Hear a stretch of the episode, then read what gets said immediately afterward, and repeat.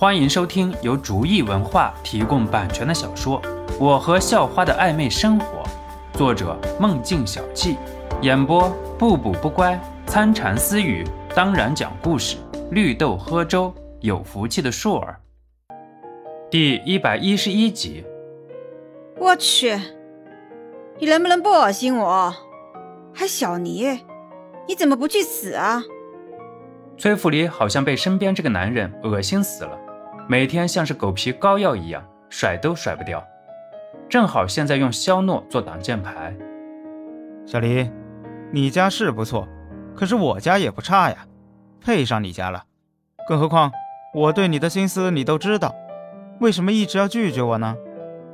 冯华飞挡到崔福林面前说道：“哈哈，我的大少爷。”我都叫你大少爷了，行了吧？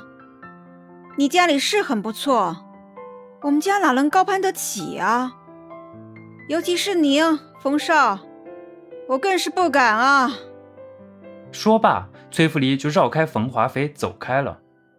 崔福离对冯家还是很有好感的，不过对冯华飞这种人却是厌恶无比。冯华飞大少习惯了，典型没脑子。被崔福离的话挡在那儿，不知道该说什么，竟然就这样让崔福离走了。每次崔福离想要脱身，都是要用话把冯华飞噎死。这边崔福离刚摆脱冯华飞的骚扰，优雅地向门口走去。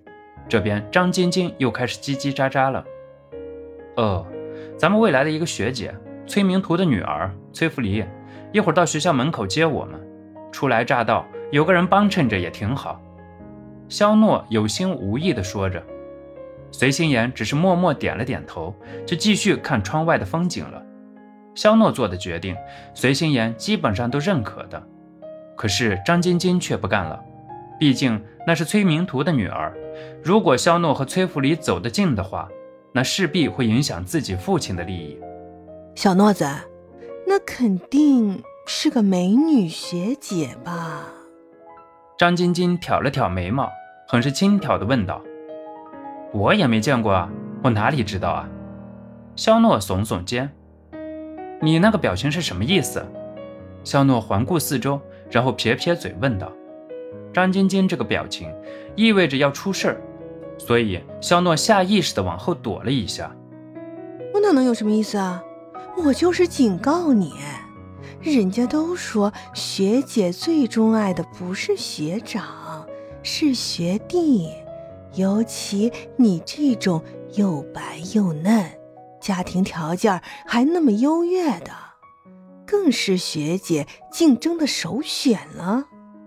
张晶晶继续摆出很轻佻的表情说道：“好，好，好，老大，小的服了。”肖诺马上很果断结束话题，要么还不知道会被张晶晶给拖到哪儿去。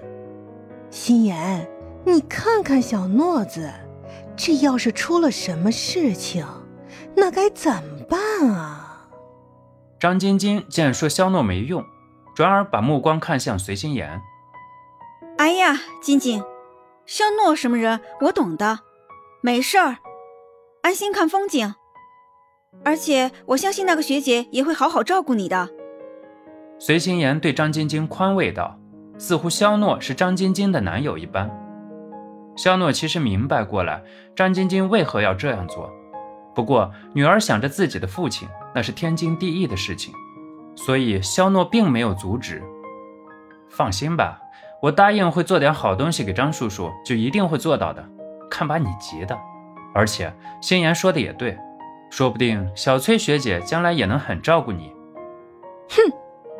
张晶晶懵了一声，显然被肖诺戳到了羞处。你们两个心在一起，肯定是一起排斥我这个外人，不理你们了。张晶晶把头一扭，看起了风景。大概过了十分钟，肖诺看到了很是古朴的大石门上，清晰刻着四个大字：江州大学。自己未来要生活四年，甚至更长时间的地方到了。我猜你们就在这辆车上，不愧是肖大少，就是气派。上学都要这么一辆豪华的大巴，崔福礼讽刺道：“崔福离是受了崔明图的指示来和肖诺套近乎的。崔福离自然很听自己父亲的话，不过打心眼里也是讨厌这种富二代。不管是认识很久的冯华飞，还是刚刚认识的肖诺，从印象里就不好。肖诺怎么能听不出来崔福离话中的讽刺之意啊？只能在一边苦笑道：“那个学姐啊，我还有几个朋友和我一起来的，大家人比较多，所以拼了一辆大巴。”肖诺说道。接着，隋心妍等人挨个从车上下来，肖诺也是挨个介绍给崔福离。崔福离被自己的主观臆断弄得很是羞愧。原来是人多，我还以为肖少把大巴内部装修了呢，不好意思哈。崔福离嘴上说着不好意思，心里还是很抵触。小黎，我觉得你应该就在这儿。啊哈，这是你弟弟吗？真是可爱啊！你好，我叫冯华飞，是你姐姐的男朋友。冯华飞自以为然地把肖诺当成了崔福利的弟弟，于是很友好地伸出手说道：“本集播讲完毕，感谢您的收听，喜欢请点击订阅加关注，下集更精彩。”